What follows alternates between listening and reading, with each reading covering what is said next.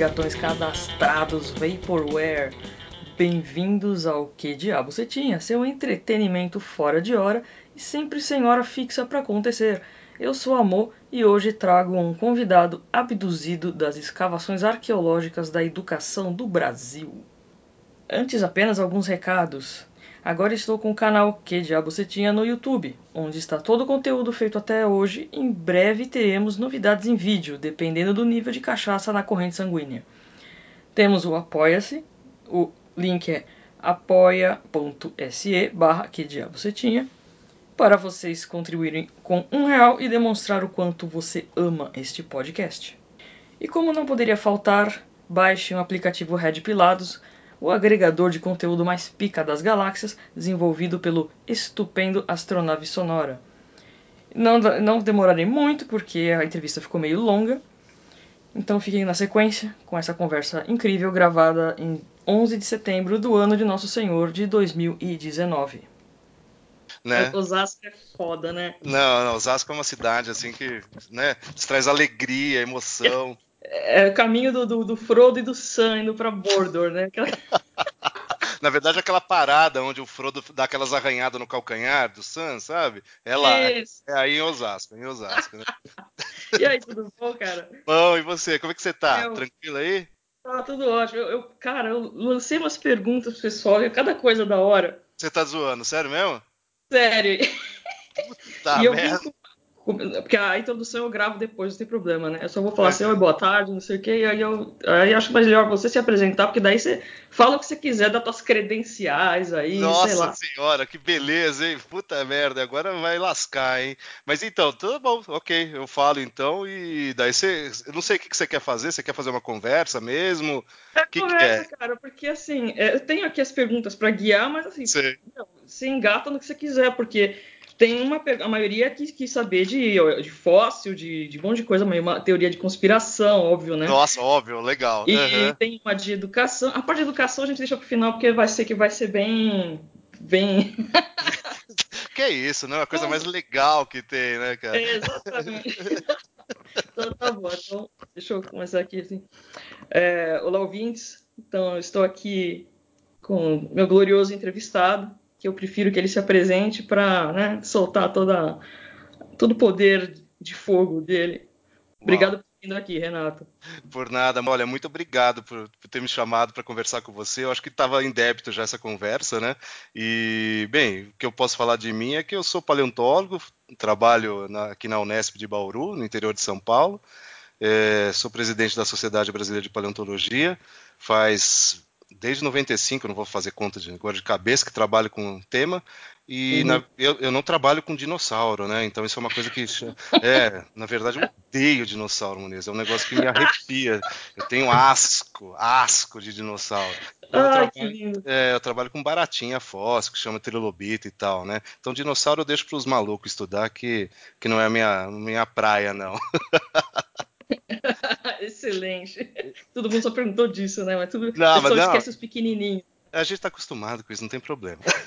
ah, então tá ótimo. Eu queria só começar assim com uma coisa, porque é, você sabe, a gente que é meio desocupada da vida, a gente vai fazendo certo. associações com ideias, né? Sim. Então, é, ontem. Então, com essa história de setembro amarelo, sei lá, qualquer negócio de, de prevenção de suicídio e tal, eu vi um eu vi um, uma, uma thread ontem no, no, no, Twitter, e assim eu comecei a ler, tá, o cara contando, eu acho que é ilustrador, não lembro exatamente, é americano.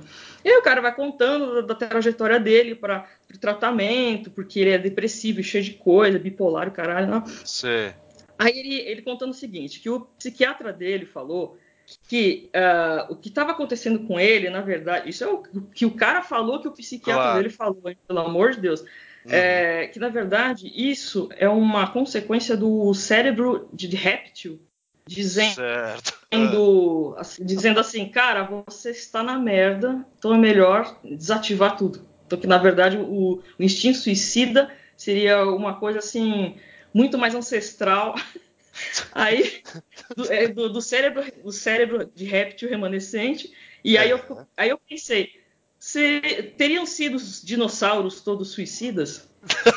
Eu acho que sim, viu? Acho que na verdade eles não, se, não, não, não, foi nenhum meteoro da paixão que caiu em cima deles, nem nada disso, não. Acho eles que eles cortaram os pulsinhos. É, só que o, tiranossauro não podia fazer isso, né? Não alcançava para cortar o pulso, né? Mas provavelmente, né, cara? Não, mas esse, esse, papo aí, esse papo é muito engraçado, porque o, o pessoal não conhece direito, né, a, a, o cérebro humano e dá essas analogias estranhas aí, né?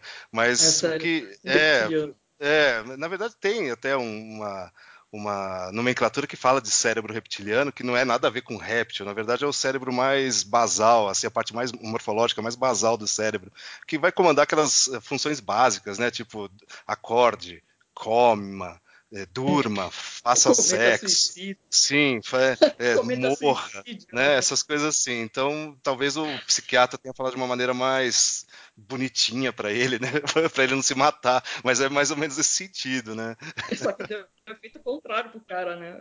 Totalmente, talvez ele não esteja vivo hoje, né, O que pode dizer que é um instinto do cara se matar é meio louco, né? Não, Mas, é. enfim. Aí perguntei umas coisas aqui pro pessoal, né? É, é, existe alguma explicação de como os dinossauros conseguiram se adaptar ao voo, no caso do pterodáctilo, porque todo mundo é terrestre e tal, e de repente assim, puf, vou voar. É, assim, eles começaram a se tacar no morro, né? E daí começaram a voar sozinhos, né? Não, é, é, assim, na verdade, os, eh, quando a gente fala de pterossauro, né? O grupo pterossauro, a gente não está falando de dinossauro, é um outro grupo, né? Então, quando a gente fala de dinossauro, a gente só está falando de, desses animais que pisavam em solo, digamos assim, são continentais, né? Então, tudo uhum. aquilo que nada e voa não é dinossauro é, são outros grupos, como o pterossauro, né? E tem uma outra história evolutiva, tem uma outra, uma outra entendimento de como eles começaram a ter esse processo de voo. Então tem um monte de, de teorias que falam sobre isso, né? Mas assim eles não são ligados diretamente a nenhum dinossauro, né? Mais característico, assim, mais clássico, né? Então é, é, é, tem muito dessa confusão. A gente acha que a evolução é um negócio linear, que puta, tem o um dinossauro que vai dar origem ao pterossauro, que vai dar origem à foca, que vai dar origem ao pasteleiro de Osasco, né? E não é assim o negócio. Então é extremamente complexo. É, o pterossauro ia sair do grupo basal de répteis, assim, é um grupo bem antigo, né? É, então, não, assim, não tem nenhuma relação com o dinossauro. Pode ficar sossegado que eles não, não se tacaram para matar, não, e alguns voaram. Tá? História é muito mais longa, né? Nossa, totalmente, totalmente. Né? Uh, vou misturar com um pouco de teorias aqui de. Nossa, porque eu faço parte do grupo de chapéu de alumínio total. Eu já acordo botando minhas pantufas de alumínio. Sim, claro. E a, a, o mito do megalodon, ele existe? Como assim? Megalodon, o, o, tubarão gigante, é isso? Eu que acho que sim, é, aquele, é, é. é, um que tem quatro nadadeiras, não sei, um negócio assim. Eu vi só a ilustração e tal, mais ou menos. Não, o Megalodon é. Falam que ele tá vivo ainda. Ah, então, mas falam até que o, sei lá, o monstro Loch Ness é um dinossauro vivo, né? Falam que o Elvis está vivo, então tá vivo, tá, tem um monte de coisa, né? Mas, mas efetivamente, assim, é difícil a gente encontrar alguns é, que a gente chama de fóssil vivo, né? São animais que viveram no passado. Se a gente só tem registro deles no, como fóssil e hoje em dia a gente consegue achá-los vivos também, são raríssimos, né? Então tem o selacanto, que é um ou latiméria, que é um peixe que tinha sumido lá na época dos dinossauros e foram achar o século passado de novo. Então ele está vivo, né? É, tem o ginkgo, ginkgo biloba, sabe? Ginkgo biloba, que você comprava aquelas cápsulas no, no 1406 para né, ficar acordada à noite. Então, ginkgo biloba é outro também, outro vegetal fóssil vivo. Viveu na época dos dinossauros e está vivo até hoje. Mas megalodon, carcarodon, essas coisas assim é, sumiram, né? É, uhum. Não vou falar que não existe, porque sabe como é que é o mundo, né? Uma caixinha de surpresa. Mas é muito Sei. difícil que exista, né? Nos dias de hoje. Né? Certo. é... é fogo, é fogo. É, minha filha, o negócio aqui é pauleira. Se existe algum simulador que, que mostre como que a vida vai, vai ser no futuro, o que, que vai sobreviver, o que, que vai morrer, o que, que vai acontecer.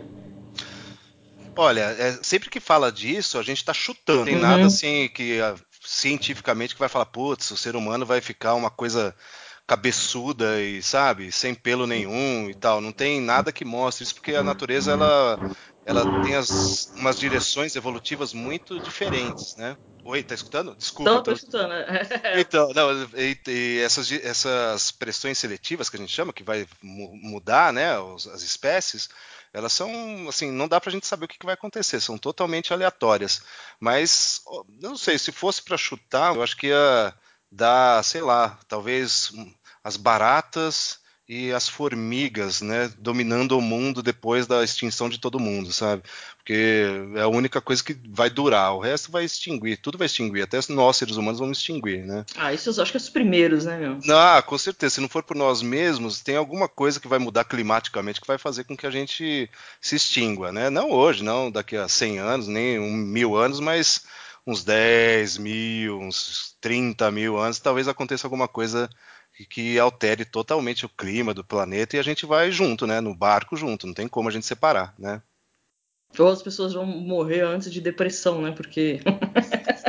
Mas esse negócio da depressão é legal, viu? Porque, putz, é um negócio Putz, além de ser um tópico dos millenniums, né, atuais, é, né? Todo mundo tem depressão. Nossa, é uma coisa assim que 99% da população tem, mas é uma é um agora filosoficamente falando, amor, porque também sou filósofo, né? Então claro. posso posso dar esses pitacos na filosofia. A gente tem a, a, a morte, é a única, bem, o ser humano é o único animal que sabe que vai morrer, né? Então é uma coisa fantástica. Dentro de todos os animais da natureza, todos os organismos da natureza, o único que, vai, que sabe assim, puta, um dia eu vou morrer, é, somos nós, né? E se você parar para pensar, meu, isso não, isso não tem vantagem nenhuma para nós, né? Porque, por exemplo, eu, assim, com os meus 45 anos, caquético.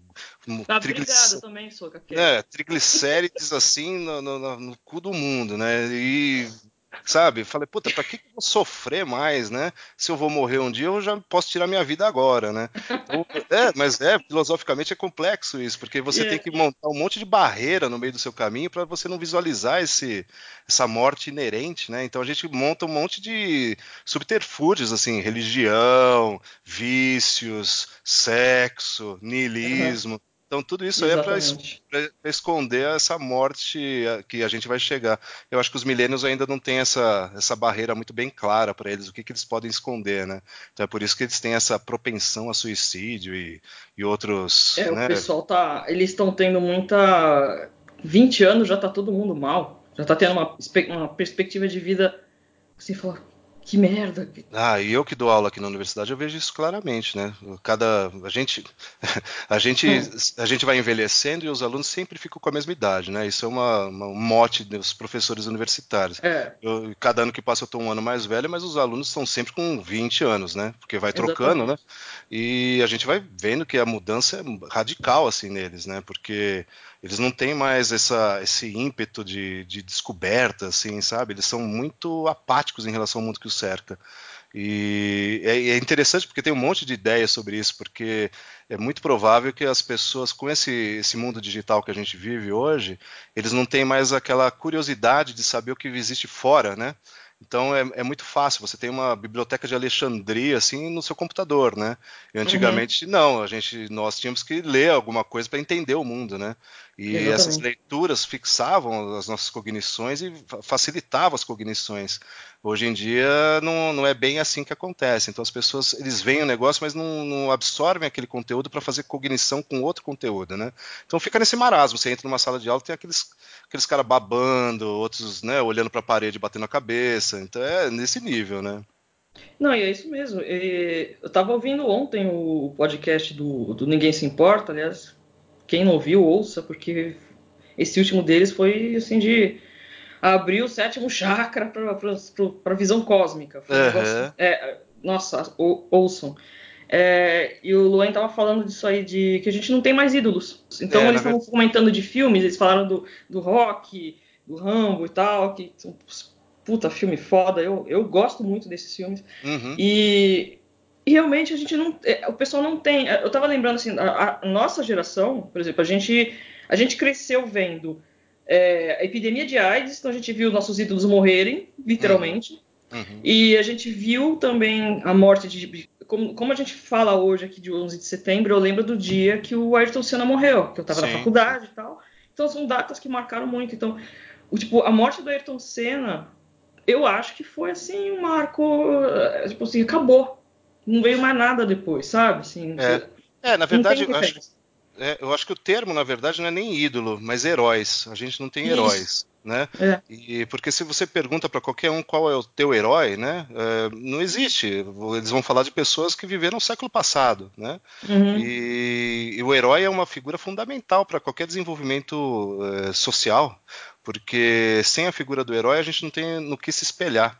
Apesar de que biologicamente o herói é uma coisa retardada, porque é o primeiro a morrer, né?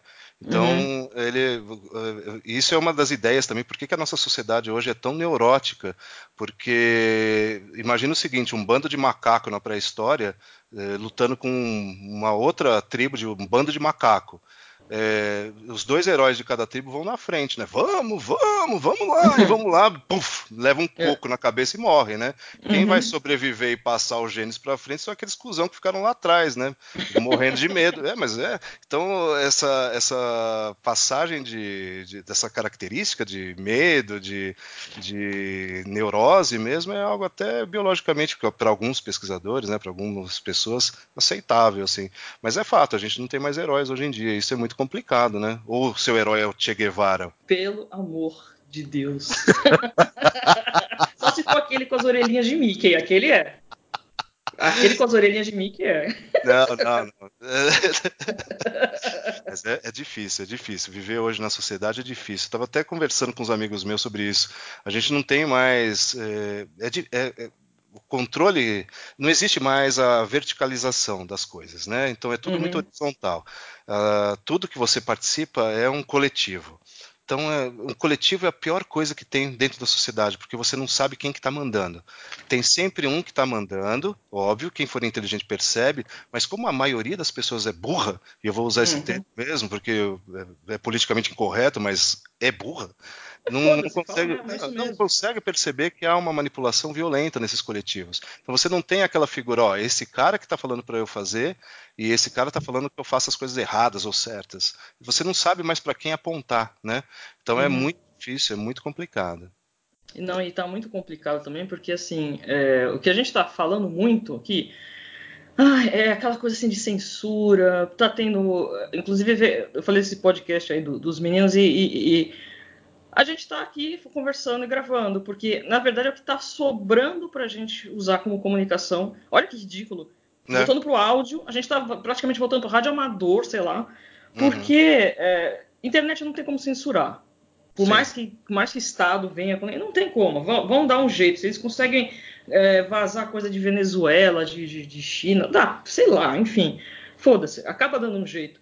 Mas cara, a gente tá numa merda, meu. É, é, é, então você vê são redes e coisas de conluios de são grupos de mídia com jornalistas não sei do que aí tem aqueles grupinhos e tal tal então até nisso a gente vai sentir também que, que eles falaram porra cara então é meio desolador, né? Aí não, a é. gente que a gente, aí a gente começa a ficar em depressão também, quando você fala assim, pô, tô aqui sim, brincando, sim. aqui escrevendo no Twitter e não sei o que, ah, fulano caiu, ah, fulano tomou penalidade de sete dias porque ele falou a palavra retardado. Só que tem, é, aí só que tem aquela, até falei, o R virou a letra escarlate, porque você fala retardado, você toma um ban de sete dias na hora. Jura que tá assim a situação, é? Que bonito, que bonito. Coisa, não, que chique você ter Tomava, vou... assim, né? Bonito. O roteador das tetas, é, agora não cai mais.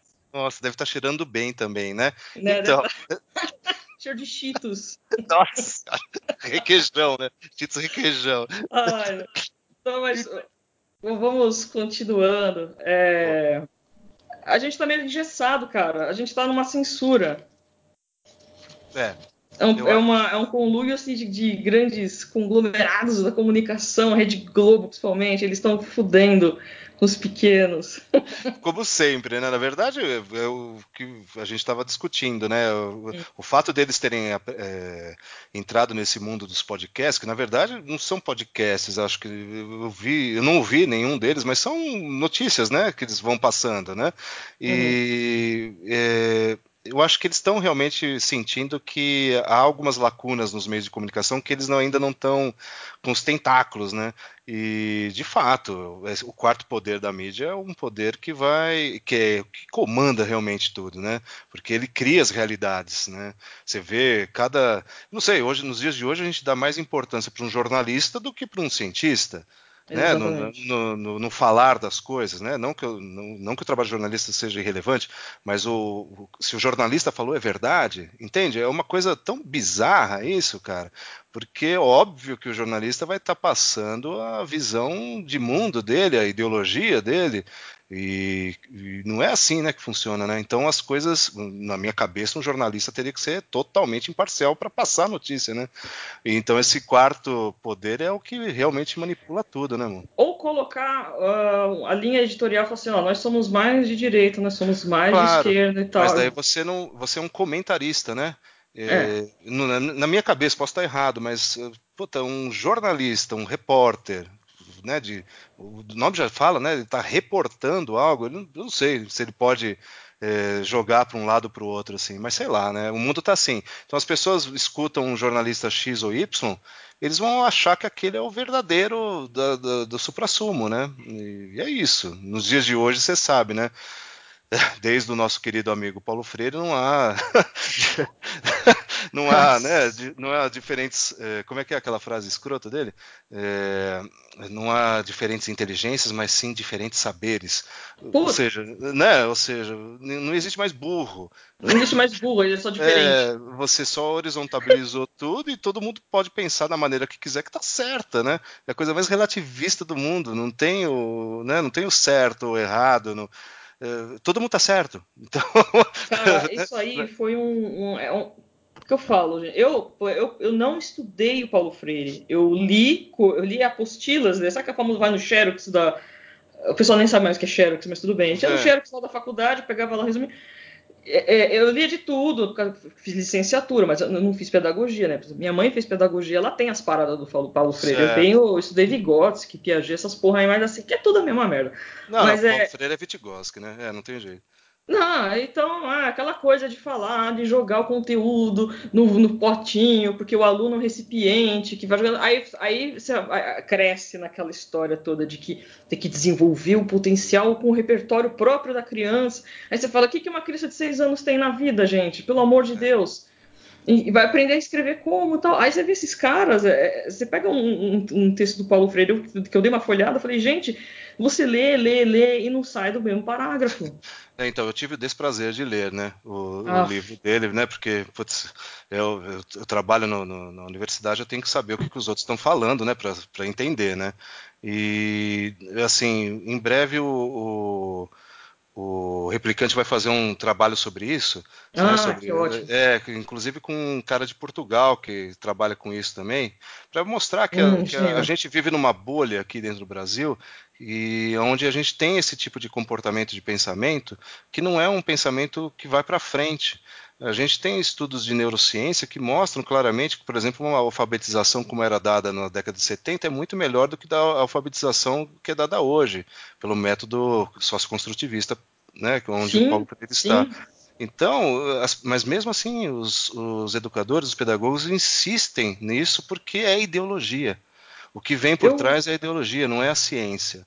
É, mas imagina eu que estou aqui no meio dessa, dessa horda aqui. Então você, você olha Pô. assim para os caras, meu. Você fala, não é possível que esse professor universitário está fazendo isso porque é, são estudos de caso, entende? Bom, não é uma coisa assim, não é uma, uma, uma ideia para melhorar o todo da educação. São estudos uhum. de caso, assim, ah, então a educação dos canavieiros é assim, a educação dos burgueses safados é essa, então a gente vai trabalhar o burguês safado que tem essa vida dessa moda, sabe? Essas coisas assim. É a galera coisa... do morro tem que aprender de acordo com a letra do funk. Isso. Saber o preço da grama do pó, ah, da pedra. Então, na verdade, você não está educando. Você está fazendo com que ele se mantenha naquele nicho, naquela tribo social. Porque o cara não vai receber nenhuma informação adicional. É, né, essa, essa, essa dialética estranha onde você pega o aluno e o aluno que vai mandar no que ele vai aprender, né, segundo a vivência social dele, é a coisa mais bizarra do mundo, porque quem nasce da favela então vai viver o resto da vida da favela, porque é a sociedade que está lá, né?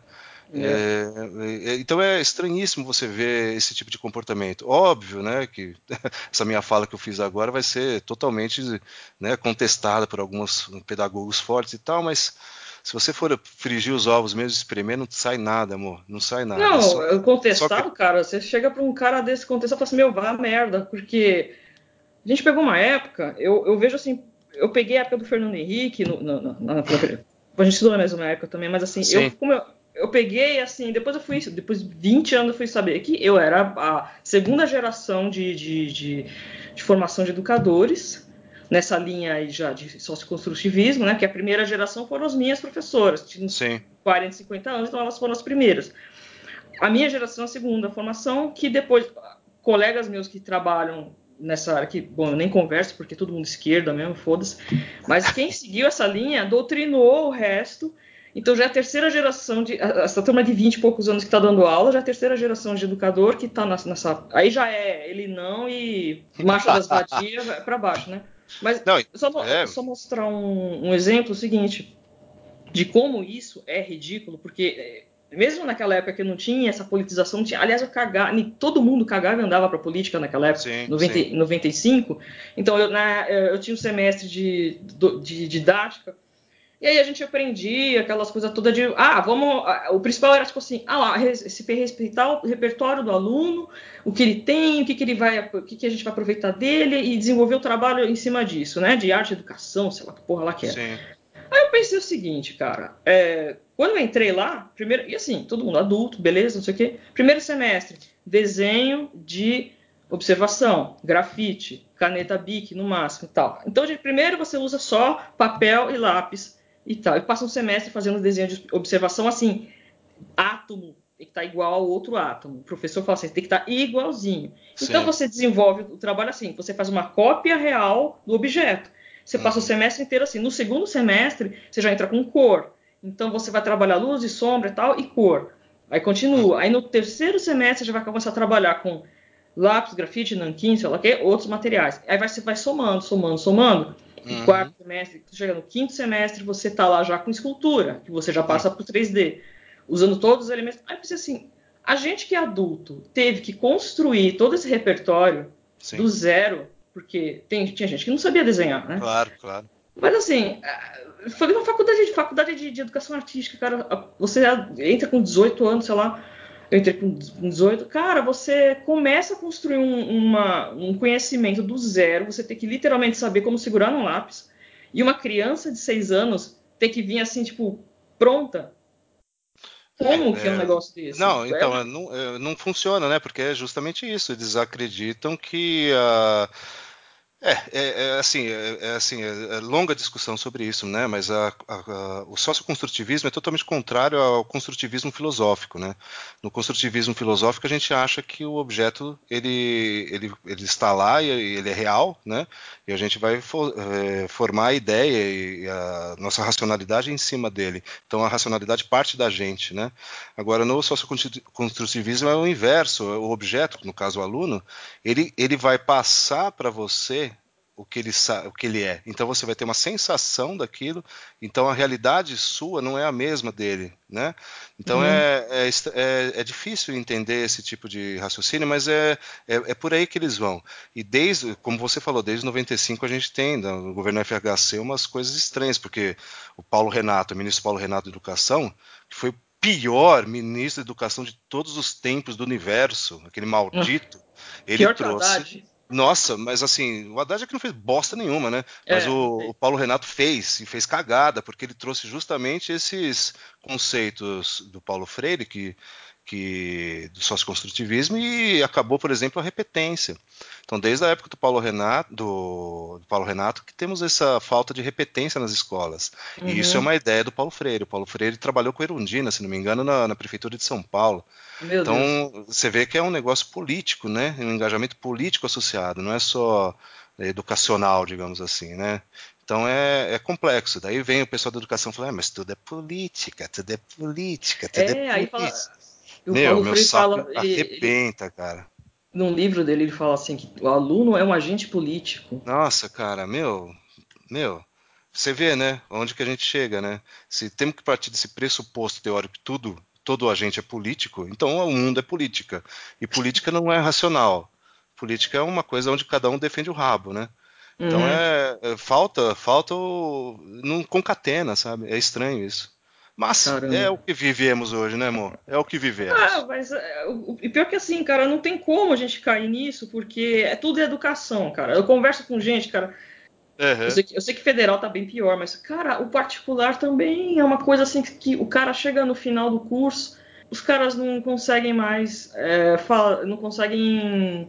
Eles não sabem usar teclado. O, o, quando, quando, começar a reestruturar o ensino, vai ter que voltar é, caligrafia, o, o abecedário, né, que a gente aprende, aprender com sílabas, voltar a aprender com sim. sílabas, que, que, ficou proibido agora. Sim, sim. E tem que voltar a fazer datilografia. Meu, mas é, é assim, a gente que está no, né, acompanha o ensino superior há, há mais de, de 30 anos, a gente vai vendo que tem alguns problemas no meio que estavam já gritando e falando que isso ia acontecer. Porque eu lembro claramente, assim, quando meu irmão estudava na Poli, lá em São Paulo, na USP, Uh, houve um momento que a faculdade começou, e foi a primeira, se não me engano, que fez isso, começou a fazer um, um semestre, um ano único entre todas as engenharias, para que as pessoas retomassem conceitos de ensino médio.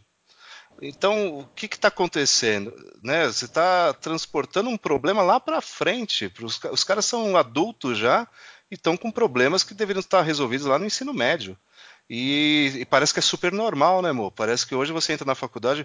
Houve, hoje, ontem, escutei uma história aqui que, nossa, que tal a gente fazer um curso de biologia geral para os ingressantes de biologia?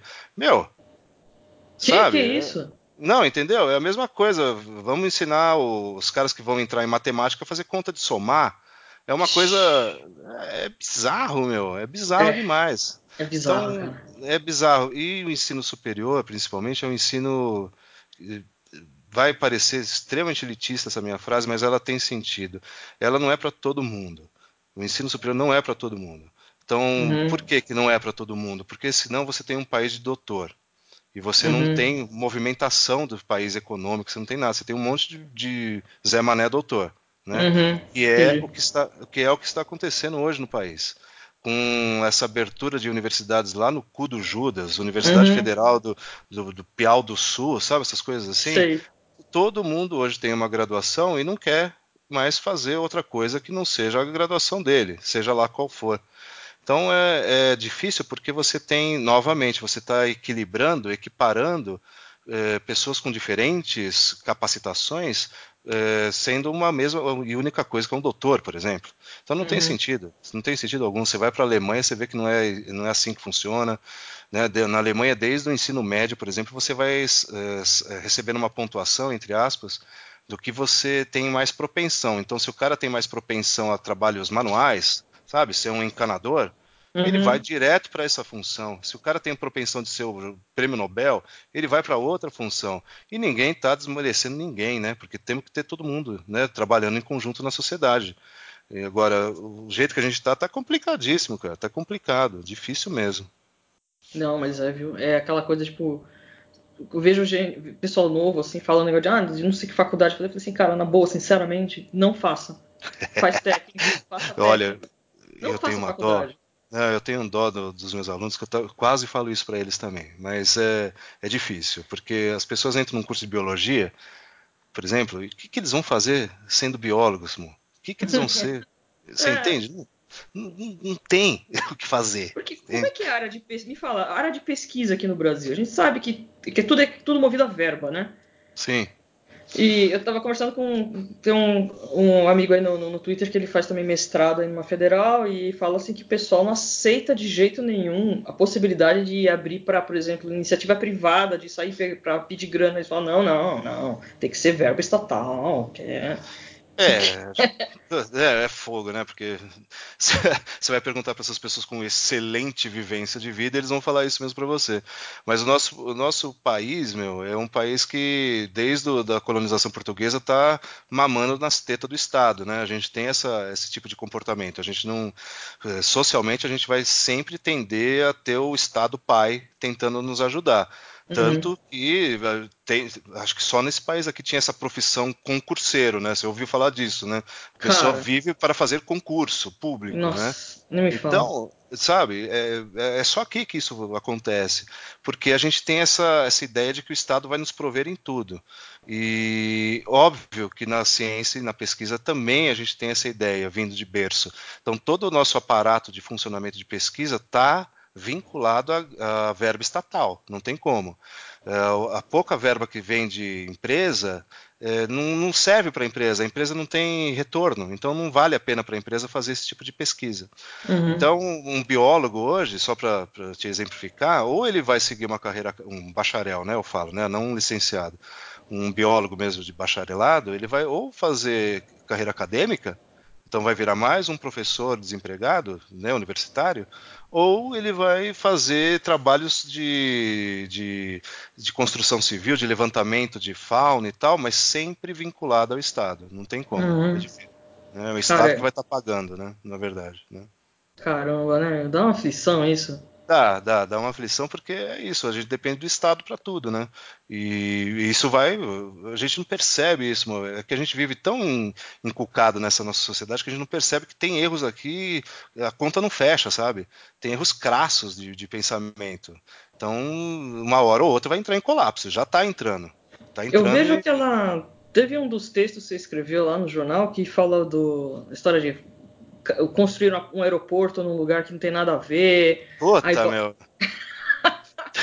Não, o famoso aeroporto de Bauru Arealva. Veja só você o nome, né? Bauru Arealva, né? Meu Deus. Meu, é, então, sempre que eu vou nesse aeroporto, mas eu xingo tanto. É o único aeroporto do universo que não tem internet, não pega celular, sabe? Não pega ah, 4G. Tá...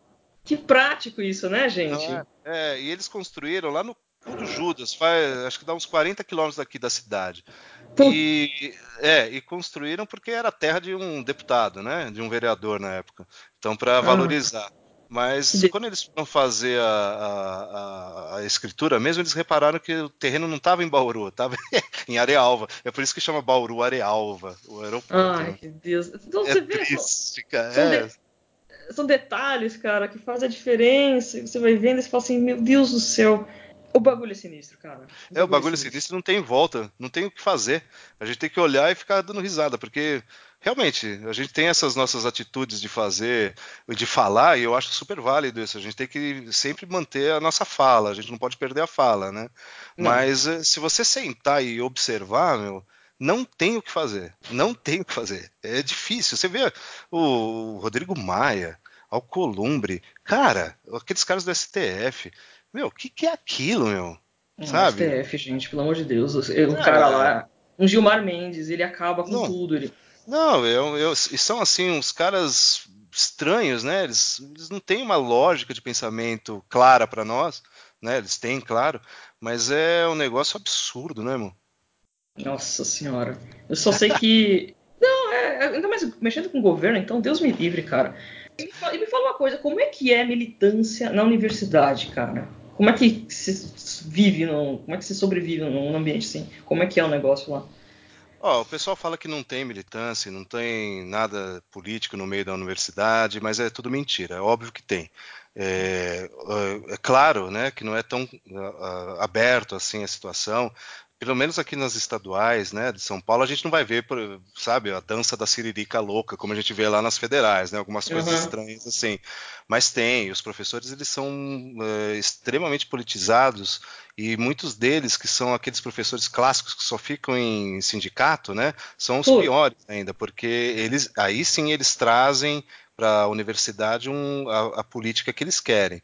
Então a gente tem desde os alunos onde eh, que é a massa de manobra principal da universidade, né? Porque eles ficam pouco tempo, então é, é, rápido da gente mexer, né? Da gente que eu falo os professores mexerem com eles, se for o caso. é, e, e, geralmente os alunos estão vinculados à UNE, né, aos DCEs da vida que tem uma partidarização, e vamos passando para as outras instâncias. Vai, tem funcionários que são, né, servidores técnicos que são também politizados, e, e, são os funcionários públicos clássicos que não fazem absolutamente nada, mas estão ali para falar sobre a, a validade do, do, sabe, da sociedade como um tal e não sei o quê. E tem os professores que esses sim, né? Esses são os que manobram o restante, né?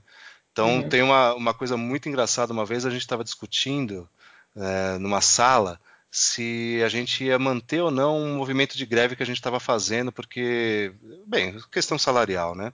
Uhum. E, e, e, daí no e essa essa greve ela estava sendo comandada por esse pessoal do que a gente chama aqui de chapão, que é um pessoal da, do, do sindicato. E esse uhum. pessoal do sindicato aliciou, né? Claro, a maioria dos alunos para manter a greve. Então Sim. até os alunos em greve. Se isso, de federal. Não, não, não, é, não veja. Aliás, estadual, né? Não, o que seja federal, estadual, veja a incoerência. Como é que um aluno vai entrar em greve? Greve. Não, entendeu? O aluno pode reivindicar, ele pode chiar, mas greve é um movimento, é um movimento salarial onde alguém tipo, sai greve perdendo. De, greve de fome. É. Não, qualquer greve aqui na universidade, quem sai perdendo é o aluno, é óbvio, é claro. Né? Mas eles percebem isso, estão lá no meio, estão lá no meio feliz, pimpão, né? E, o professor, e a gente estava discutindo se a gente queria sair da, da, da greve eis que entra uma turba de uns 20 alunos com instrumentos de percussão, né? Porque eles, eles são especialistas em tocar bumbo, né? Se você dá uma flauta transversa para eles, ninguém, o máximo que eles vão fazer é enfiar no rabo. Agora, você dá um bumbo para eles, eles sabem tocar divinamente, né? E dentro tocando bumbo, pandeiro, apito e tal, para não deixar que a gente conversasse dentro da universidade sobre sair ou não da greve. E quem que chamou os alunos para isso? Um professor. Né? É. E, então veja só como é que a gente foi reprimido e como houve um tipo de censura de conversa dentro da universidade. Parece um caso ridículo, mas se você for analisar, é, a universidade que em teoria é o lugar que você tem maior possibilidade de fala, você não tem fala, porque uhum. tem alguns grupos que não deixam você falar, entendeu? É. Então é, é, é, difícil ficar dentro da universidade e você ter ideias muito antagônicas com isso. Já fui xingado por uns professores de educação aqui, e os caras levam para o lado pessoal, vão para a sala de aula e falam mal da minha pessoa para os alunos. Então é, sabe, é umas, umas coisinhas assim, parece futriquinha, mas eles vão realmente minando né, a cabeça da, da massa de manobra que são os alunos, né? Mas eu acho que é, tá tendo uma corrente contrária, porque justamente esse pessoal mais novo, eu vejo essa galera de 17, não digo, os de 20, 20 e pouco, ainda estão meio assim numa, numa fase assim mais uh, só, assim, diríamos assim, mais rígida, assim, já meio que passou e meio que cauterizou ali, né? Uhum. Mas, agora, os mais novos, você pega assim, galera que pré-vestibular ainda, já tá uma outra cabeça, porque eles estão vendo. Ah, eu acho, eu acho que sim. Pelo eu menos assim, eu pelo menos assim, por questão da zoeira. Porque Sim a gente tá vivendo numa época que não tem humor em porra nenhuma. Uhum. Você não uhum. pode fazer piada. Você vê o humorista, cara, o humorista tá lacrando, tá todo mundo assim. o único humorista que tinha sobrado na mídia, ele agora ele tá surtando. Ele, daqui a pouco ele vai falar que é por causa de sintomas de diabetes, mas. É, sabe? Então, é, é, tá, tá tudo tão ridículo que. É, só sobrou um, um, a Praça Nossa com Ari Toledo, os caras velhão, porque a galera nova já tá toda assim. Eu não sei, eu tenho a teoria de que rolou uns homens de preto que eles deram lá um. Que eles, um pegaram, eles pegaram um, um sonrisal ali com MK Ultra e colocaram ali na, na água lá do, do Comedians. Para mim é isso, porque tá todo mundo falando, tá todo mundo falando as mesmas palavras, as mesmas expressões. Ah, aceita política. Ah, porque gosta de chupar rola de político. Ah, porque você é bolsominion. Ah, porque você não sei o que lá. E, e, e sabe? Então tá um negócio assim que Cara, você não tem mais humor, você não, você não pode fazer piada, você não pode. Você não, você não tem mais nada, cara. Você não tem. Vê, revista médica, fala, não vou mais publicar, foda-se. Não vai ter mais é. revista médica, acabou. Então, politicamente correto ali e tal. Então, qualquer coisinha que você fala, meu Deus, olha lá o que ele está falando. E, e o pessoal mais novo. É adolescente, cara. Adolescente é zoeira. Como que você vai ter uhum. zona, safe zones, cara? Zonas de proteção Pelo amor de Deus, outro dia, cara, eu tenho, eu tenho uma prima que ela tá na USP e ela já não é novinha, ela tá com uns 30 e pouco. Mas assim, botou o pé lá, já era, cara. Já tá tirando já tá com o pessoal do PSOL do lado, é inacreditável. E aí veio um folheto, ela botou um folheto ali de, de um evento que ia ter, assim, do, do, do, do departamento de psicologia, não sei lá o que, que era, falando assim, é, do, o problema do aluno da USP, é, como, como aumentar a rede de, de, de, proteção que eles falam. Então o logo é um monte de mão abraçada, assim, tipo, é. vamos nos unir, porque o aluno da USP sofre muita pressão. E como ninguém sobreviver. Solta a mão de ninguém. Uhum. Isso, eu falei, como sobreviver no campus da USP? Eu falei, meu Deus, como sobreviver no campus da USP? Uhum, tipo, uhum. eu falei, que merda é essa, cara? É, mas é, então, não sei se os adolescentes que você está falando virão assim, né, diferentes, né? Mas essa moçada de 20, 22 anos tem todo esse sentimento realmente de que. É... Então, é o, é o coletivo, amor. Eles estão eles aprendendo a ser coletivos, até na sua vivência individual. Então a gente está transformando essas pessoas em pessoas é, com igualdade, né? Só que uhum. a gente sabe muito bem que com igualdade a gente não tem liberdade, porque todo mundo está muito igual, a gente não pode ser nós mesmos, né? Então uhum. você quando tem esse, esse, essa manada de pessoas todas iguais, todas falando a mesma coisa, né? Que sempre veio de um dog whistle, né? Alguém mais espertinho soltou uma palavra de ordem, eles vão repetindo feito papagaio, né? Não sabe uhum. nem o que uhum. estão falando, mas está todo mundo falando a mesma coisa, está todo mundo usando. Uh, repare, até às vezes a, a mesma vestimenta, são tribos, né? Então é. tem as, as, feministas que tem aquele padrão que você sabe que é feminista, tem os, sabe, tem os, os, sei lá, os transexuais que você sabe que tem aquele padrão. É, e a gente sabe que na, na, história da estética, meu, os únicos momentos onde a gente teve esse padrão de uniformidade, de uniformes, foram dos momentos socialistas. Você pega, ou nazistas, né, momentos autoritários, todo mundo tem um padrão uniforme. Né? Você vê é. aqueles desfiles né, do, da, da, Rússia, da União Soviética ou da, da, Alemanha nazista, você vê aquela coisa uniforme. Né? Então, é, é, eu acho que esse, esse uniformitarismo ele é muito prejudicial porque a pessoa perde a individualidade e quando ela se percebe só, né, porque cada um de nós é um, quando ela se percebe só, ela, ela entra em desespero, entra em crise mesmo. Né? É. é. daí que vem essa, esse bando de, de medo da vida, de crise de suicídio, é que a pessoa se percebe que ela é só. Né? É, eu, eu fico vendo, que eu acho muito assustador, porque se fosse apenas uma questão de uniforme, mas é um comportamento de, de uniforme. O uniforme virou comportamento. Eu vi um. Isso, esse, comportamento uniforme, né? É, comportamento uniforme. Esse, esse carnaval, eu fiquei chocada, porque é o seguinte. É, o carnaval, eu percebi que tá cada vez pior. Primeiro teve essa migração do carnaval para São Paulo, que já foi uma merda.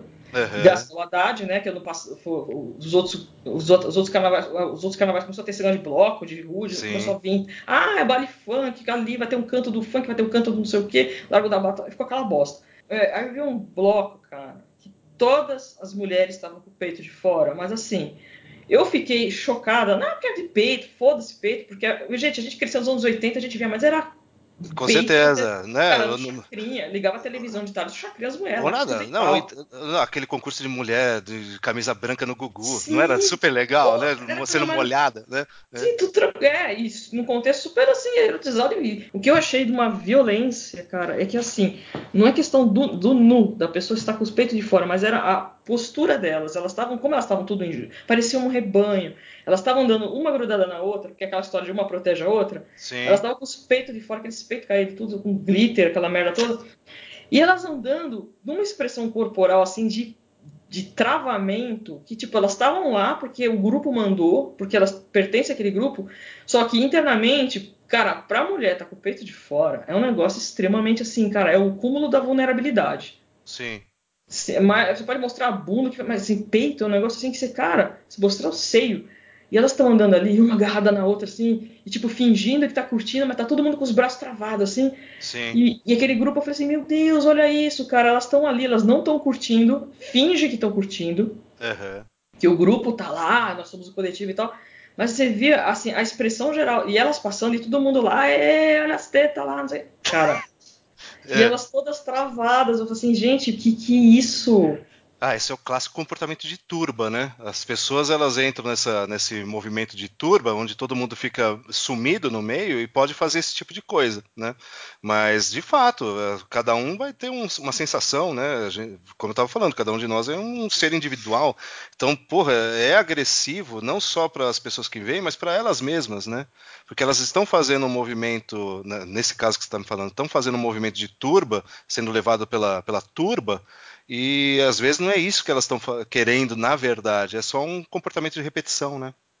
E outra, tem. É, são os comportamentos assim que eu vejo que assim. É, eu sou um pouco otimista nesse ponto, porque eu sei que não, não vai. Porque eu já fui, eu já tive um puta pé no feminismo, cara. Até 2012, 13, por aí e tal. Aí que. Eu não, eu não lembro exatamente como uma coisa foi despertando. Foi alguma coisa assim. Aquela, a, a coisa assim, ela vem há décadas, se fica aquela. Não, porque a mulher tem, tem que decidir sobre o corpo, beleza. Porque desde adolescente você escuta. Porque você vê um monte de amiga tua lá, ah, meu namorado não. Ah, a gente, tá, a gente transou, mas ah, eu fui ali, a gente fez um aborto, beleza. E tudo assim, gente com namorado, ah, vou lá, vou abortar, não sei o que, conheci um monte de gente que fez isso. Então, é, fica uma coisa na tua cabeça que é a coisa mais normal. Então, ah, direito do corpo, a mulher que manda, que não sei o que. Você vai nessa vibe de você vai na onda, não adianta, você cresce assim. Aí, uhum. de repente, você vê aquela coisa de feministo, o feministo, que eu acho que é. Nossa, essa é a pior é, coisa do mundo, né? É a, de, assim, é a excrescência do ser humano, é o cara que é não, é feministo. Não, eu conheço um monte na minha profissão. Como tem? É impressionante. Eu, que que é isso? Não, é, é um negócio assim, me, desculpa, medonho. O cara, desculpa por ser homem. Eu falei, meu, que merda é essa? É medonho, é medonho. E, não, não, eu até, até parei aqui para respirar, porque, puta, na paleontologia onde eu tô, tem, tem um movimento muito interessante de, de, de, de, um feminismo, né? Lógico que tem algumas delas que são mais radicais, mas eu acho que é importante você trazer essa, essa problemática de que talvez a mulher, talvez não, mas que sim, a mulher tem uma certa é, pretensão, uma certa diminuição do, da, da, sua capacitação, digamos assim, quando vai trabalhar em determinada área, então as pessoas realmente olham de forma diferente. Eu acho que a gente tem que minimizar isso o máximo possível, porque, claro, cada um tem a, a sua suas chances iguais, mas é, tem, essa, tem, esse, tem alguns momentos onde as pessoas ficam radicais demais e elas esquecem da parte biológica, digamos assim. Então, é, é, não sei se, se, se eu me faço Sim. entender. Às Sim. vezes é, não tem jeito, mo. É, o homem é, é, muito mais propenso a fazer algum tipo de trabalho e a mulher outro tipo de trabalho, né? Cara, é aquela coisa. Você é, é, é abrir o vidro de conserva, cara. Não adianta. Não, é aquele clássico experimento da, da Dinamarca, né? Onde, né? Onde teve essa igualdade de trabalhos de gênero, né, em relação ao sexo, melhor dizendo, não ao gênero, mas ao sexo, e depois de algum tempo, uh, onde as pessoas estavam estabilizadas e ganhando a mesma coisa, um engenheiro estava ganhando a mesma coisa com uma enfermeira, depois de um certo tempo, as mulheres começaram a ir diretamente para a universidade de, de enfermagem, enquanto os homens iam direto para a de engenharia sabe? Então não é uma Sim. coisa assim. Tem algumas coisas que não, não, não biologicamente não dá para ser equiparado, digamos assim. Né? Não, não É, é... Isso eu, eu sou muito, eu, eu, isso tenho isso muito claro para mim que tem a, não vou dizer que, que é, mulher gosta de humanas e homem gosta de exatas. Não, não, não é assim. Gente, é. Mas, mas tem uma tendência natural. Claro, tem uma tendência porque é biológico. O homem ele tem mais força, né? A mulher tem um comportamento de, de, de cuidado mais aguçado. Novamente, Sim. não é uma individual. Não estou falando assim, Mo, você obrigatoriamente tem que ter um comportamento de cuidado parental. Não é assim. né? A gente está falando de biologia, a gente está falando de é. massas, né? Então, a maioria é assim, né? Óbvio claro. que tem as exceções mas a, a, as pessoas mais radicais elas esquecem disso e elas acham que tudo é exceção. E, e, e, é difícil, porque daí aparecem os feministas, né? Que vão dar. Su... Como diria um grande amigo meu, tudo isso é, é, o filósofo Piton explica, né? Você só é feminista porque está querendo comer alguém. Então, não, tudo acaba em, tudo que a gente faz, o propósito final é sexo. Então, se alguém está defendendo outra pessoa é porque quer comer alguém, sabe? Então, é, é, às vezes dá essa impressão assim nitidamente, sabe? É um negócio violento, assim.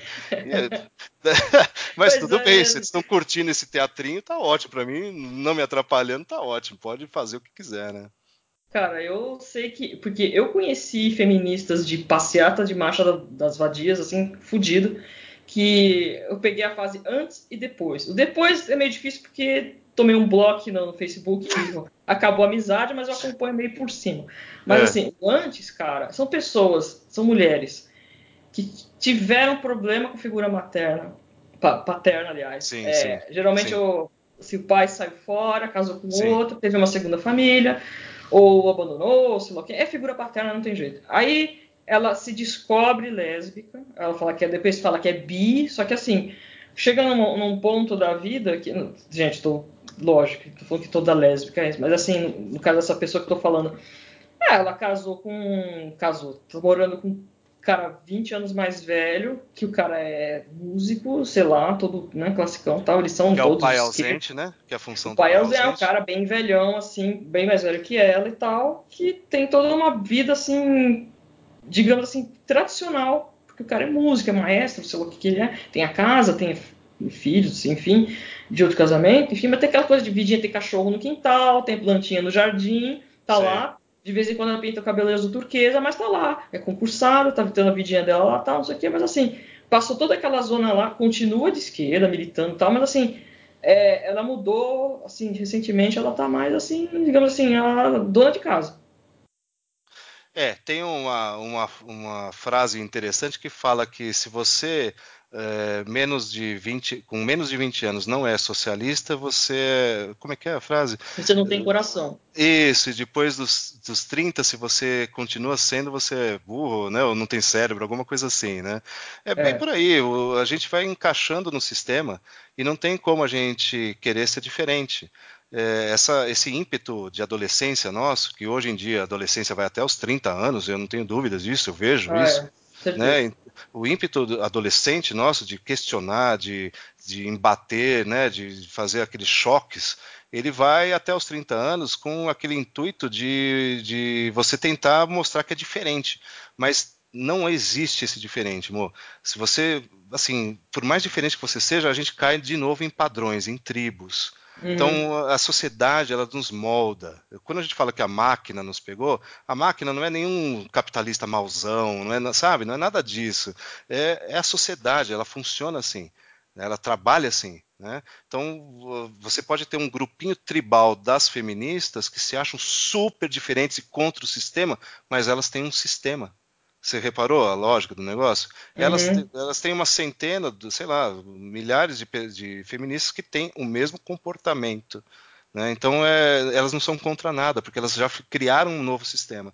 E esse novo sistema não vai aguentar na sociedade por muito tempo, porque né, uma hora a gente vai ter que pagar as contas, né? Não, e não tem como. Porque, assim, no caso do feminismo, ele não, não se sustenta, porque é, vai entrar, uma hora vai entrar a boa e velha paranoia feminina, porque e você é novinha, tá na faculdade, tá toda lá, ui, ui, pita sovaco de azul turquesa.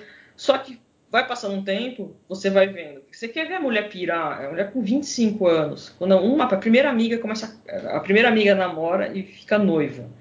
25 anos, cara, dispara um troço no cérebro da mulher, entra uma paranoia, assim, preciso casar, ou preciso arranjar alguém para casar. Uhum. Então chega lá e fala, ah, eu tô com 30, eu tenho que estar com filho, meu Deus. Não adianta, por mais que você fale, não quero ter filho, cara, tá lá gravado no teu DNA. Que é, você... é biológico, é biológico. Cara, 25 anos, fala assim, gente, pega a mulher de 25 a 30, cara, a mulher tá neurótica. Tá uhum. neurótica. Ela pode nem saber por quê, mas ela tá uhum. neurótica. Entendi. É, mas eu não duvido que seja assim mesmo, porque é um comportamento biológico, né? São gatilhos, digamos assim, hormonais que a gente vai tendo durante a vida e não tem como a gente fugir. É, assim, a gente tem o controle da sociedade e muitas pessoas defendem que só a sociedade que nos molda, né? Então, essas minorias e não sei o que, e não sei o que, a sociedade que faz não sei o que, mas uh, a visão às vezes tem que ser, às vezes não, sempre tem que ser ao contrário. Uh, é, o, é o princípio biológico que vai fazer da gente aquilo que é, né? O resto é firula, o resto é modinha, entre aspas, né? Mil aspas. Então é, a gente está achando que está fazendo uma coisa diferente, ou está sendo uma minoria super legal e não sei o quê, mas é, uma, é passageiro, porque biologicamente você não é assim. Né? É, é, é isso, é isso. É como se fosse uma, você vê, tribo, gente, todo mundo tem tribo de adolescente, né? Sim, Ou, sim. É gótico, é emo, eu não sei. É, qual, que tribo que você era quando adolescente, amor? Ai, meu Deus do céu. Acho que naquela época, acho que tava. Assim, eu nunca cheguei a frequentar cemitério, cara, mas eu gostava da. da você tá dos... zoeira que você. Ah, você eu gostava da estética gótica, assim. Você escutava um Sister of Mercy, assim, tranquilo? Ah, assim? Bauhaus, é, Nossa. É, Bela Lugosi's Dead, fantástico. Isso, é. o Dead Can Dance, essas Nossa, fantástico, fantástico. Imagina você bem... sambando, né? Numa... Porque na época do colégio ela tava mais numa vibe assim, mais New Kids on the Block. Claro, é óbvio, né? Porque passar por isso, né? Por favor. Mas, é, mas, ah, mas ó, graças a Deus a gente não pegou a época dos emos, cara. Nossa, pior que. Pior não, graças a Deus mesmo que a gente não pegou, porque, pelo amor, hein? Já pensou se a gente fosse emo? Nossa! Eu, eu mesmo me matava, não ia aguentar, cara. É difícil, mas. Você teve, teve coisa assim com aluno, esses negócios, os caras chegar assim, ele já chega com uma atmosfera, estou triste. Porque sabe que o emo ele é triste, ele é uma Sim. pessoa triste. Vai saber o que é co... ser triste, né? Mas tudo bem, né? É. Eu, eu, lembro que na época que eu tava, que eu tava lá no Rio, cara, pessoal, a coisa mais gozada era o pessoal chegar e falar assim: Nossa, você é de São Paulo, puta, eu sonho ir pra São Paulo, porque São Paulo é mais legal. Porque... Eu falei, não, São Paulo é um pouco mais fresco que aqui, né? Mas. Uhum. Faz calor também. É. Porque eles sonhavam em poder usar uma capa preta. a ideia é assim, porque assim, era um pessoal mais novo que eu, assim, era irmão de amiga, tá? E falou assim, Sim. não, porque eu quero andar com sobretudo, deve ser da hora andar no centro de São Paulo. Mas, sabe, mas você sabe culturalmente o que, que apareceu para mudar isso, senão a gente estava até hoje no mundo emo, né? Apareceu ah. Restart, lembra do Restart? Ah, nossa. Aí acabou. Nossa, daí mudou tudo. Não teve emo que sobreviveu àquela, aquele chuva de alegria que eles trouxeram. Né? Aquelas cores com crack, né? Nossa senhora, pelo amor. Aí, o gozado é que você vê. Depois começou. Gozado, né? É, a gente pega uma época assim meio deprê, aí depois vem umas histórias cores, aí começa a vir as coisas holográficas, aí vem é, questão assim de. Né? Aí vem uns Lollapalooza, o pessoal tomando Sim. uma bala, toma uma Sim. bala, aí bota florzinha na cabeça. Aí começa a caçar cogumelo, aí. aí vai ficando aquela estética mais assim, né? Já. E... Nossa, você me falando isso, eu tô pensando, acho que melhor acabar mesmo, né, o ser humano, porque puta merda, né? Que trajetória horrível a nossa, né? Não, a melhor estética agora é essa aí dos Vaporwave, porque eles pegaram aquela coisa assim meio Tron. Você assiste Sim. o filme Tron, Sim. eu amo aquele filme, o primeiro, não gosto dos dois, mas o primeiro. Você pega aqueles neons, você pega aquela estética futurista dos anos 80. Isso eu acho legal, cara. Isso tem até meio foi... em Blade Runner tem, né, essa coisa neon, né, essas coisas mais anos 80 ah, mesmo, né? Isso é, é muito legal. legal. porque justamente remete uma coisa assim, tipo, é o meio analógico, é meio assim, e, e, e você pode É o noir atual, né? Isso, Lembra? é, e bota Lembra? lá. É, agora o noir atual é os, é os Vapor. Como chama? Vaporwave, né? Isso, isso, é. Fantástico, fantástico. Eu acho demais, cara. Eu acho uma estética maravilhosa, cara. Olha, deixa eu ver aqui. Alguém me perguntou uma coisa assim. É... Eu queria responder sobre terra plana, sabe? Ah, terraplanismo, cara. Fala terraplanismo, por favor. Você sabe que eu vou acabar editando tudo isso aqui porque vai ficar enorme, foda-se. Puta, quanto tempo tá, né? É, tá longo, hein? Tá longo, estamos conversando. Ah, não tem problema, cara, é de graça, foda-se. Mas eu vou ter que editar porque ficou um monte de merda lá, de, de acabou, acabou a conexão, enfim. Mas assim, uh, bactérias pré-históricas, mito ou ameaça real? bactérias pré-históricas. É, sabe, eu, eu, lembrei, da, eu fiquei pensando o seguinte, porque tem, teve gente que perguntou várias coisas, tipo bactéria alienígena, coisas Sim. que se acham em outros planetas, aí eu fiquei lembrando, eu fiz referência com filmes, por exemplo, do, do Prometheus e do Arquivo X, aquele filme de 98, sei, né? Sei, sei. Então eu fiquei pensando nos dois, tipo, um alienígena, e o, na verdade os dois são, né? Os dois filmes é, são alienígenas, mas assim, é. coisas que ficaram enterradas milhares, milhares de anos e tal. É, essa é, coisa assim, assim esse é, risco, por exemplo, o cara vai numa expedição lá no gelo e de repente ele tira lá a bactéria e a bactéria resolve acordar. É, é, um risco que a gente pode ter. Na verdade, quando a gente vai estudar é, camadas de gelo lá na Groenlândia, que eles tiram metros e metros de gelo, é, tem, né, nos gelos mais profundos, que são os mais antigos, algumas bactérias, alguns uh, organismos, micro-organismos que podem até ter ainda uma capacidade de replicação, de duplicação, né? Ou seja, uhum. estão vivos ainda. Mas nenhum caso ainda foi achado de algo, algo que vá matar a humanidade se você retirar. Mas são coisas novas geológicas, né, amor? Porque assim, a, a, o nosso planeta é muito velho, ele tem 4,5 bilhões de anos, né? E uhum. essas, essas bactérias que eles tiram de gelo e tal não é coisa mais do que 100 mil anos. Então é, parece velho, mas em relação ao planeta não é tão velho, né? Tem umas bactérias antiquíssimas aí, mas são todas fossilizadas, não tem nem como voltar à vida. Agora você falando isso, eu me lembrei de um caso, cara, da gripe espanhola. Você soube disso, né? A gripe espanhola foi um, foi um dos, da, dos momentos que a Europa teve maior uhum. perda né, de vidas, né? E, e, posteriormente, depois que acabou o tal negócio, os caras foram tentar é, achar cepas dessa, dessa gripe espanhola para preservar, né, para guardar naqueles containers que a gente vê em filme, existe mesmo alguns lugares onde tem cepas de vírus e bactérias para de todas as doenças que você possa imaginar. E os caras abriram um, um, caixão lá de um cara que morreu de gripe espanhola e literalmente quase soltou novamente a gripe espanhola. Né? Então é um negócio assim que assim, pode ocorrer, claro. A gente está super propenso a qualquer coisa, né? Qualquer merda. Você, qualquer coisa que você imaginar aconteça. Eu não duvido nada que a gente morra enquanto espécie com uma um surto de alguma vírus ou bactéria. Não precisa ser antiga, não. Pode ser alguma coisa nova que apareça. Eu também acho, cara. Não tem como a gente. Não tem como. Não tem é. como a gente parar esse, esse tipo de ação. Né? Eles são muito rápidos, né?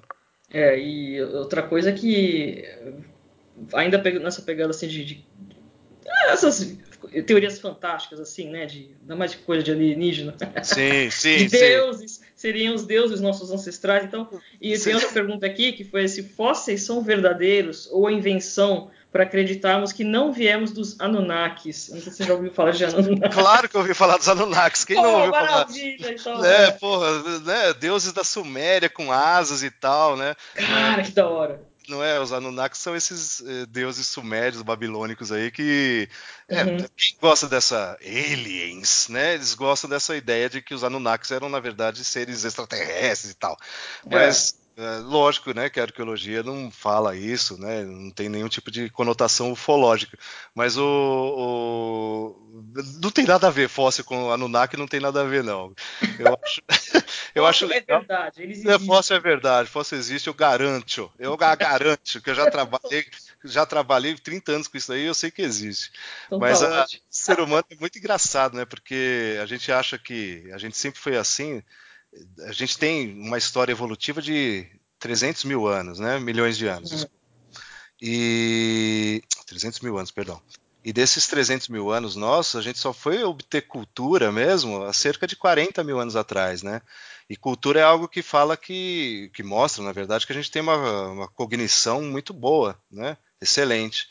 Então, alguma coisa aconteceu há uns 40 mil anos atrás que fez com que a gente desenvolvesse essa parte cognitiva nossa, mais artística, religiosa e tal. Antes a gente não tem nenhum registro disso e o homem, apesar de ser igual a gente hoje, não tinha essa, essas atividades, não desenhava, não esculpia, não fazia nada, né? Uhum. De caça. Então é uma coisa interessante. Então muita gente acredita que nesse tempo aí apareceu seres extraterrestres que trouxeram conhecimentos novos para ano e tal, e não sei o quê. Mas é mais uma dessas teorias, né, que não tem como provar nada, né? Tipo a Terra Oca, né, que o nosso planeta é oco, ou que o nosso planeta é, chá, é como é essa teoria nova aí da Terra plana, né? Que é uma teoria nova, né, cara? Não sei se você sabe, mas a teoria da Terra plana foi surgir, surgiu em 1800. Você vai achar, ah, os medievais achavam que a Terra era plana. Não, não tem nenhum medieval que falava isso. Na verdade, foi um, grupo de franceses que começou a falar que a Terra era plana para literalmente zoar outros astrônomos lá da França. Né? Então, sabe, não é uma coisa, nossa, o ser humano acreditava que a Terra era plana e tal. Devia ter alguns babacas que acreditavam isso, né? Mas a questão principal da Idade Média é se o Sol rodava ao redor da Terra ou vice-versa. Não era se a Terra era plana, né? Então, na verdade, esses caras que criaram, esses franceses, então já foram, eles foram trollar a galera e eles acreditaram. Assim, consigo contar agora para você a história direito, mas é, é, um tipo de trollagem que eles fizeram, não sei por qual motivo, mas é do século XIX, não é assim, não é Idade Média, muito menos grega, sabe? A ideia. Uhum. Muito pelo contrário, já sabiam que a Terra era redonda há muito tempo, né? Desde os egípcios. Desde uma os egípcios. Uma é. trollagem eduardiana.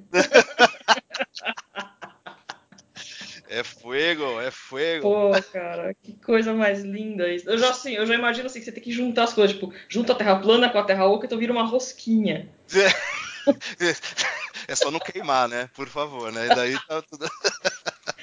Pô, caramba. Não, mas é, gente, tem umas paradas, você fala assim, cara, é, é, é demais, imagina. Essa história de, de, de Estou dando uma viajada aqui, porque você vê, uma piada vai virando uma coisa uhum. assim lá para frente. Então, eu vou contar um negócio que. Eu, não sei, eu ouvi isso e, e, e, de gente que realmente conheceu a história.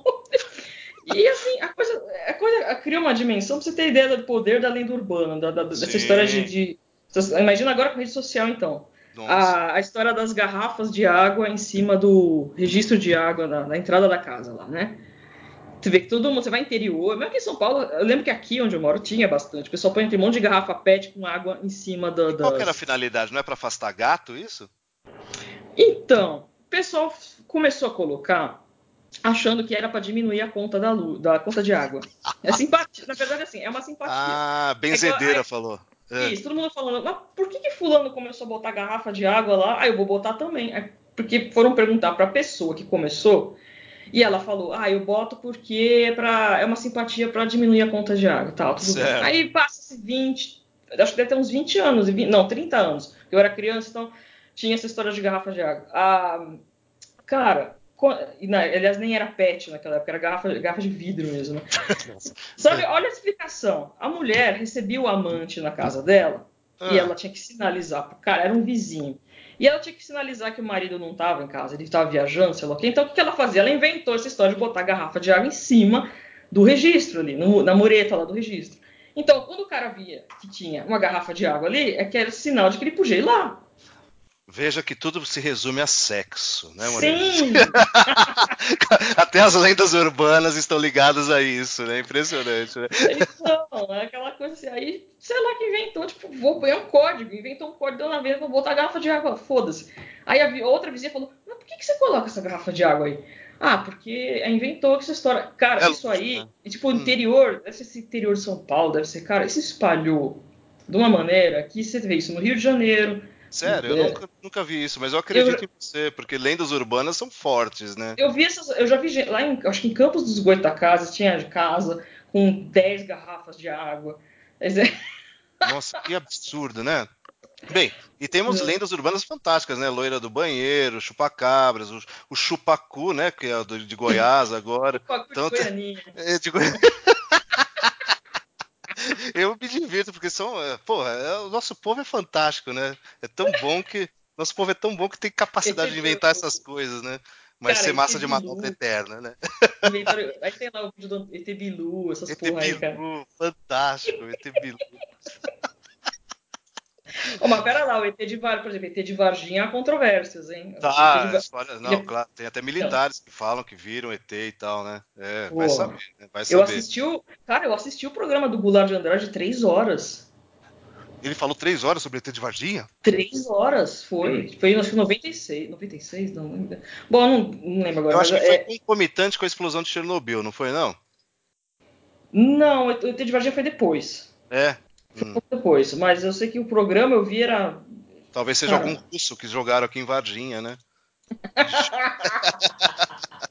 Ó, aliás, essa parada de Chernobyl, cara, é que assim, eu falo, gente, eu, quem sou eu, cara? Eu não sou jornalista de porra nenhuma, mas tem treta de, desse, desse, dessas comidas que vieram para cá, desses, do leite. Ah, com certeza, com certeza cara, foi pro, Nordeste, foi pro Nordeste em peso. Eu vi o seu podcast e achei fantástico, porque essas histórias aí, elas são. Essas não são lendas urbanas, né? Mas ninguém não. fala delas, né? Isso que é engraçado, é. né? E você já reparou que, assim, cara, ninguém. É, é uma época que realmente a gente não fala, né? Não, não sei se é porque não tem registro, ou se as pessoas realmente escondem. A história é estranha, né? Eu não sei, sinceramente, daqui a 50 anos o que vai ser falado do tempo atual, né? qual que vai ser a verdade, entre aspas, dita do tempo atual. Mas vai ser minimizado, com certeza vai ser minimizado para que não, sabe, que o feminismo, as feministas, né, radicais, é, volto a falar, Moniz, eu não sou contra o feminismo, eu sou contra o radicalismo, né? uhum. Essas feministas radicais tiveram sua importância e tal, não sei o que. Sabe, é uma coisa estranha, né? Que vai, vai mudando, né, no decorrer do tempo.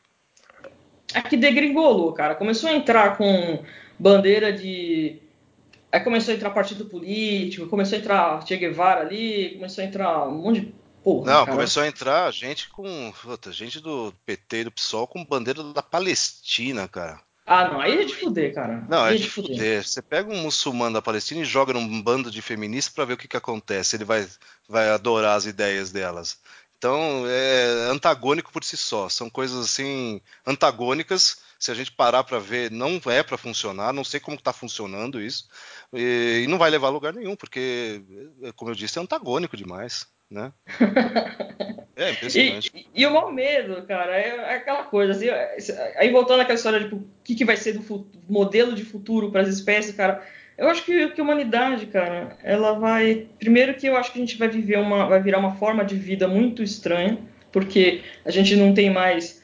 É, como é que fala? A gente vai simplesmente vai cobrindo os defeitos, né?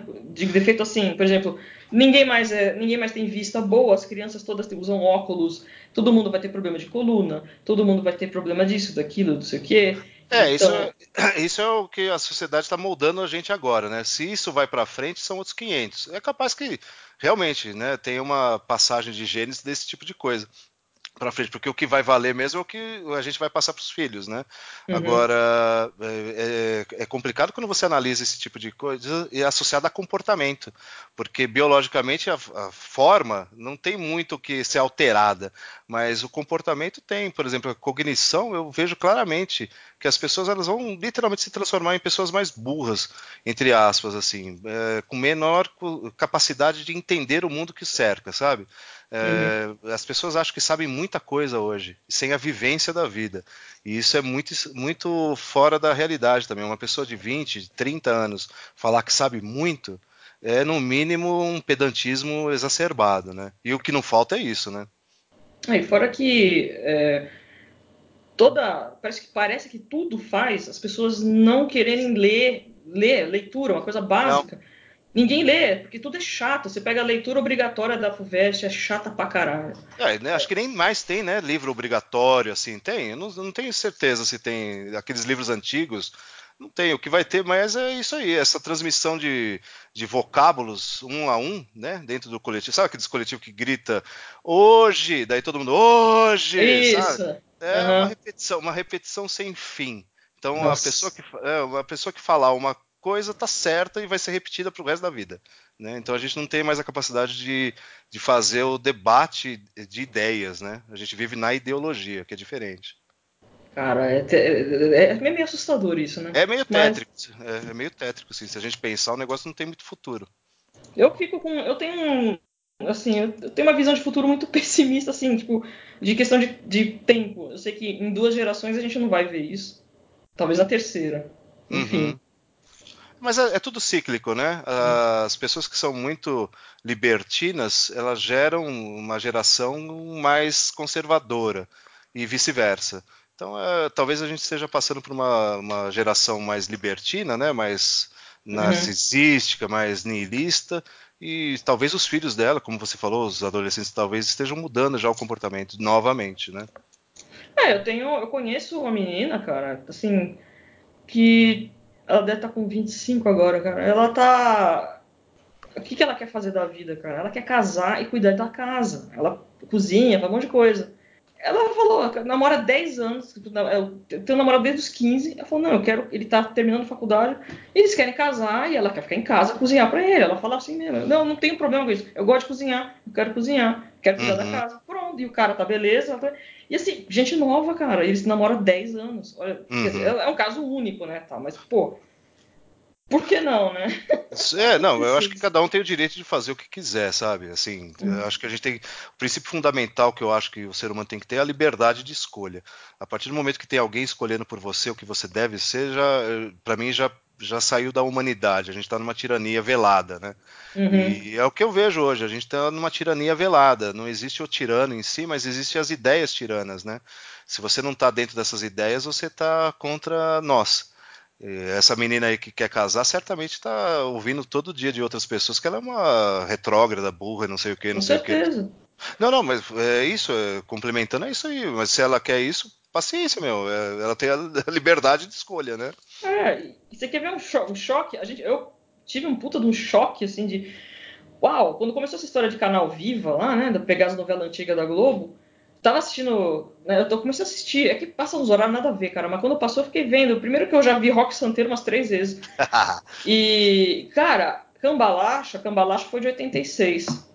É Sim. surreal. Surreal. E que você vê. Você Cara, de tudo. Primeiro porque era. Eu vi, eu vi quando, quando, quando iam passar, eles falaram, foi a primeira novela que teve anti-herói, que todo mundo era safado, que todo mundo era filho da puta, que todo mundo uhum. aplicava. Acabou com a história de mocinha e mocinha, que todo mundo era safado. E tirar aquela coisa assim de que, do, do, do, a pessoa boazinha. Então eles meteram gente, todo mundo com defeito ali todo mundo dando golpe. Até os heróis da história, eles eram golpistas. Sim, é, é um ser humano normal, né? É. E, e o que, assim, eu vejo assim, a questão de a, a mulher, ela, assim, assim, usando assim, o corpo para tudo, seduzindo, pra, assim, se prostituindo para conseguir as coisas. Então, são coisas que você não vai ver na televisão mais, você não vai ter essa.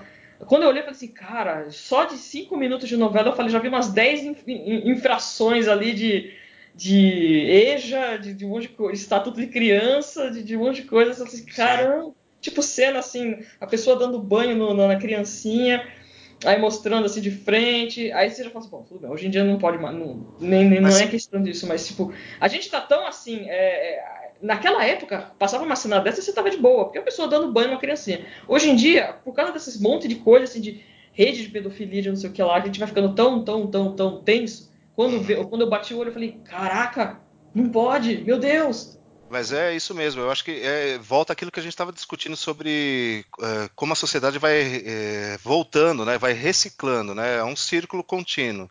Porque quando aparecem essas novelas com anti-heróis, ou até a literatura com anti-heróis, você estava ah, terminando um período chamado de romantismo. Então, no romantismo, você tem os heróis, né? né? o índio uhum. bonito e não sei o que, não sei o que é, virou essa, essa, se transformou, né, normalmente no ciclo da sociedade nessa coisa mais liberta entre aspas. E agora a gente volta numa situação de romantismo, só que é um romantismo onde é a ideologia que vai marcar esse romantismo, porque toda ideologia, amor, é, é romântica. Por que, que ela é romântica? Porque ela é utópica. Qualquer ideologia por definição, ela é utópica. Você não tem como chegar nela. Ela vive no mundo das ideias. Você não tem, porque sempre vai ter as exceções, sempre vai ter grupos contrários, né? Isso é, o ser humano é assim. Então a gente está num novo romantismo, só que com uma nova vestimenta.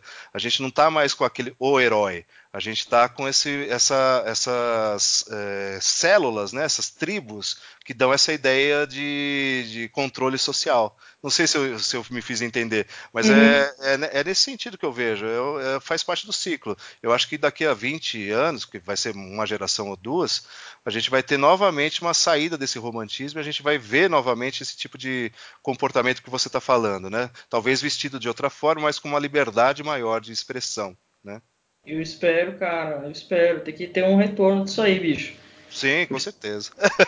Porque você vê, mesmo assim, eu tô falando assim, não tô querendo dizer que 86 a coisa era melhor, pelo contrário, foi, uma, foi um ano filho da puta. Mas Sim. assim, eu vi assim, você começa a fazer uma análise, eu vejo muito assim, porque, porque eu me pego a detalhe, então eu vejo moda, eu vejo é, detalhes assim, tipo, você vê as propagandas da época que tinha ali no meio, tinha muita propaganda, Sim. tal, e banco, e não sei o que, tal, mas assim, moda, você fala assim, cara, era uma coisa extremamente masculinizada pra mulher, ombreira, Sim. aqueles blazer, roupa muito larga, não sei o que, era, e tava começando uma época de, de começar a falar assim de separação, de divórcio e tal. Na, numas novelas depois de, dos anos 90, por exemplo, a, a eu não lembro agora, se foi, acho que aquela Vale Tudo. Bom, enfim, aí a Vale Tudo passou pouco tempo também, falava de, de produção independente. Uhum. Produção, porque a menina a heroína lá, toda boazinha, ai, porque eu vou ter a produção independente, ficou grávida do cara e tal, e eles começaram. Então, anos 90, você vai vendo assim já aquela mulher toda independente, separada, sei lá, já não só que fez é o que trabalho, eu trabalho. penso que seja o verdadeiro feminismo, né? A possibilidade da mulher ter essa liberdade de escolhas, de fazer o que quer, né? É, e eu, eu, o que eu estou falando, hoje em dia não é, não é simples assim. A gente acha que a gente vê mulheres com liberdades e escolhas, elas não têm liberdades. Elas, na verdade, elas estão no rebanho. Elas estão uhum. fazendo o que as outras estão mandando. Então, isso, isso para mim não é liberdade, né? Não. Então é, é, é, um negócio que eu, assim, se a gente for analisar numa, numa visão mais social, antropológica, é, é para ser discutido. Será que realmente a gente vive num momento de liberdade? Ou então a gente está sendo conduzido por outras pessoas e isso não implica em liberdade, né? É, é um negócio para ser bem pensado. Eu acho que não tem liberdade não, cara. Eu acho que a gente está assim, tá, tá, tendo um despertar, assim, mas é uhum. em relação a isso, as pessoas estão conversando mais, mas quando você começa a comparar com outros momentos, ainda mais você pegando imagem de arquivo, assim, pegando Sim. Sim. Porra, pelo amor de Deus, cara. A gente é, tá no... é o que você falou. Tem, sei lá, uma mulher que vai ter uma produção independente, é, você já tem uma série de, de preconceitos que vai ser jogado no, no dia hoje para ela, né? Então ela conseguiu, naquele momento, na década de 80, 90, ter esse tipo de comportamento, algumas, né? Não todas. Mas hoje eu não sei se está melhor. Eu acho que está pior, na verdade. Está bem né? pior. Bem é, pior. Eu acho, né? Eu não sei, não sou mulher, não, não tem nem como, né, desculpe por ser homem, mas, mas, mas, pelo que eu percebo assim da sociedade, na minha análise, eu vejo uma melhora né, substancial, não. Tá pior na minha vista. Eu acho pior, cara. Eu acho, porque você tem os papéis muito Agora até com essa coisa de. Você podia, antigamente, ah, vou ter produção independente, beleza, vou botar meu filho na escola, tô sussa, vou trabalhar. Só que você bota o filho na escola hoje em dia, tá lá. Ah, não tem mais dia dos pais, tem o dia dos cuidadores. Então... Ah, porque não vai ter dia das mães, que é dia dos cuidadores. Ah, porque é. não pode ter o dia do não sei o que lá, porque vai mexer com aqueles que são sensíveis, porque eles não têm isso, porque, meu Deus do céu. Aí começa. E a rotina familiar, e quando eu falo família aqui, não estou sendo piegas, né? Porque, ah, é a família, não sei o quê. Ah, porque um dos pilares da sociedade é a família. Se você não tiver a família, que vai te dar as noções de moral, né? Uhum. É, você não tem como é, funcionar dentro da sociedade. E essa, e essa família, ela está sendo literalmente implodida. Né? Ela está é. sendo quebrada. Então as pessoas elas, elas crescem e ficam adolescentes muito tardiamente porque elas não têm mais as noções de moral que antigamente as famílias passavam para elas. Então até ela formar uma noção de moral e essa noção de moral vem de quem? Vem do Estado agora e não mais da família né? Uhum. Porque é o Estado que está controlando essa noção de moral, é, vai demorar mais e, e dá nesse problema que a gente está vendo hoje. As pessoas são controladas, literalmente, por, por, um Estado único, né? Por um comportamento estatal único, né? Nossa, o negócio é punk, cara. Nossa. O negócio é punk. Gente, é. rendeu isso, hein? Caraca. Nossa, cara. foi longe, hein, amor? Gostou? Oh, gostou da Olha, conversinha? Cara, eu é. amei, eu amei demais. Cara, muito obrigado por ter vindo e ter entrado aqui e aguentado essa conexão lixo que eu tenho aqui. Fique tranquilo, eu estou à disposição. O dia que você quiser conversar, estou às ordens aqui. Foi um prazer ah, participar do seu muito, que... muito obrigado. Assim, é bom, a gente precisa de mentes brilhantes, a gente precisa de pessoas esclarecidas, porque tá um, é um negócio, cara. A gente é, precisa espalhar essa mente. Mas eu, eu tento ver de um outro ângulo sempre, porque se a gente for atrás dos outros, é como falei, a gente não vai ter nunca o inteligente ou o burro, né? A gente vai ser só uma ideia. E a gente precisa ter diferenças de ideias. Então eu tento sempre ver um outro lado da situação, né? E, mas é isso, a gente está aí para tentar fazer com que as pessoas tentem ver outros lados também, né? Ah, isso é ótimo, né? E principalmente é aproveitar enquanto a gente pode, né? com certeza, né? Enquanto não cortam o seu podcast, por exemplo, né? Eu, ó, eu sempre falo, eu tenho meu kit Apocalipse, eu tenho tudo analógico, eu tenho fita cassete, eu tenho gravador, eu tenho mimeógrafo, eu tenho tudo, máquina de escrever, se der uma merda, como panfletar. Se cair o satélite, você consegue sobreviver, né? Entendi. Cara, pode vir as baratas, cara, eu vou estar lá com as baratas. Muito bem, muito bem. Beleza, então, amor. Então, brigadão, viu? Obrigado você, Renato. Pô, foi um prazer. Prazer foi meu. Abração, então. Beijo. Beijo. Obrigadão.